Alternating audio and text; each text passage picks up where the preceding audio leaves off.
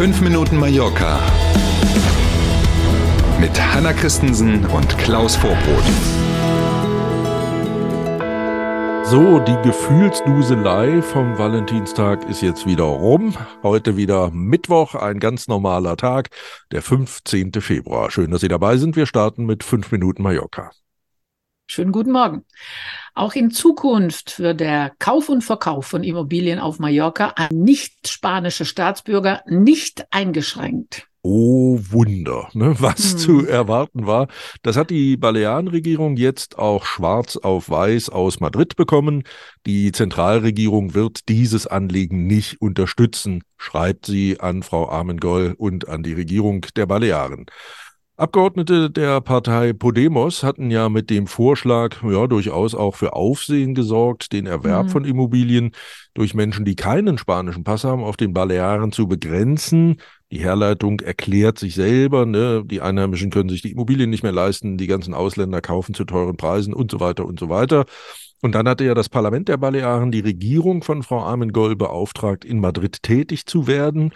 Das hat die dann auftragsgemäß gemacht. Und wie gesagt, jetzt äh, ist die Antwort da, April, April machen wir nicht.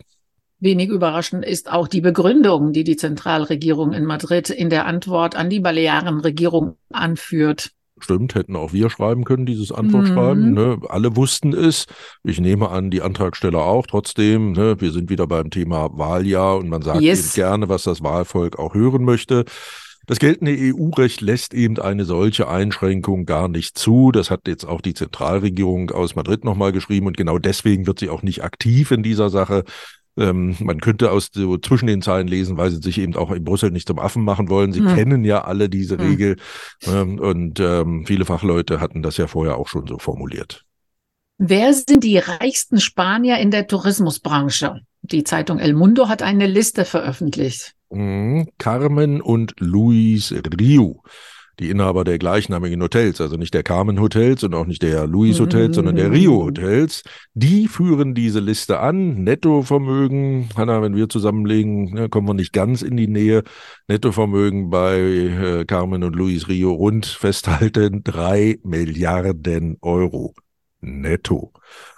Auf Platz zwei dann Iberostar-Inhaber Miguel Fluchach mit immerhin auch noch nicht ganz unsportlichen zwei Milliarden Nettovermögen und auf Platz drei die Familie Barcelo, nochmal Hotels.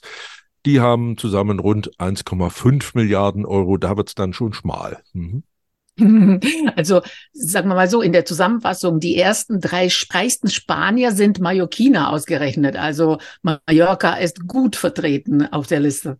Genau, wenn es um Tourismusmenschen geht, dann ist das so. Und das wäre auch komisch, wenn es anders wäre, ne? muss man sagen.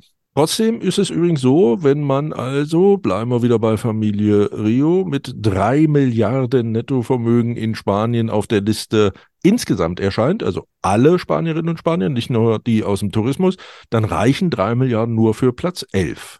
Weia. Nach nur zwei Monaten, Atletico Baleares hat den Trainer Onésimo Sanchez entlassen fünf Spiele ohne Sieg. Das war dann wohl doch ein bisschen zu viel. Am vergangenen Sonntag verlor Atletico zu Hause ja mit 2 zu 3 gegen Cornea. Hat sich also erledigt das Thema. Von Aufstieg kann man aktuell ja nicht mal mehr träumen. Ganz im Gegenteil, Platz 17 der Tabelle, da gibt's auch keinen Hin und Her. Das ist eindeutig ein Abstiegsplatz. Mhm. Einen neuen Trainer hat der Club des deutschen Besitzers noch nicht präsentiert. Nee, offiziell hat er ja noch nicht mal den Rausschmiss des alten Trainers bestätigt, aber gestern haben das äh, verschiedene Medien in, äh, in und auf Mallorca schon berichtet ähm, und deswegen auch von uns die Info schon. Wir warten jetzt noch alle, dass das offizielle Okay kommt und natürlich warten auch alle drauf, wer wird denn der mhm. Nächste? Wir sind beim Wetter. Im Tagesverlauf muss die Sonne sich den Himmel mit einigen Wolken teilen heute. Regen ist aber nicht in Sicht und das Thermometer schafft es heute auf 15 bis 17 Grad. Nicht schlecht. Oh, wir sind ja unterwegs in Richtung 20 Grad. Das hatten wir ja schon hm. gesagt für diese Woche. Ne? Jetzt am hm. Mittwoch bei 17. We are on the way, wie der Spanier hm. sagt. Genau. In diesem Sinne einen schönen Mittwoch. Genießen Sie ihn. Erste Tageshälfte mit noch ein bisschen mehr Sonne. Wenn man also raus kann, dann eher am Vormittag. Und dann sind wir natürlich gern morgen früh wieder für Sie da. Danke für heute. Passen Sie auf sich auf. Bis morgen um sieben. Tschüss.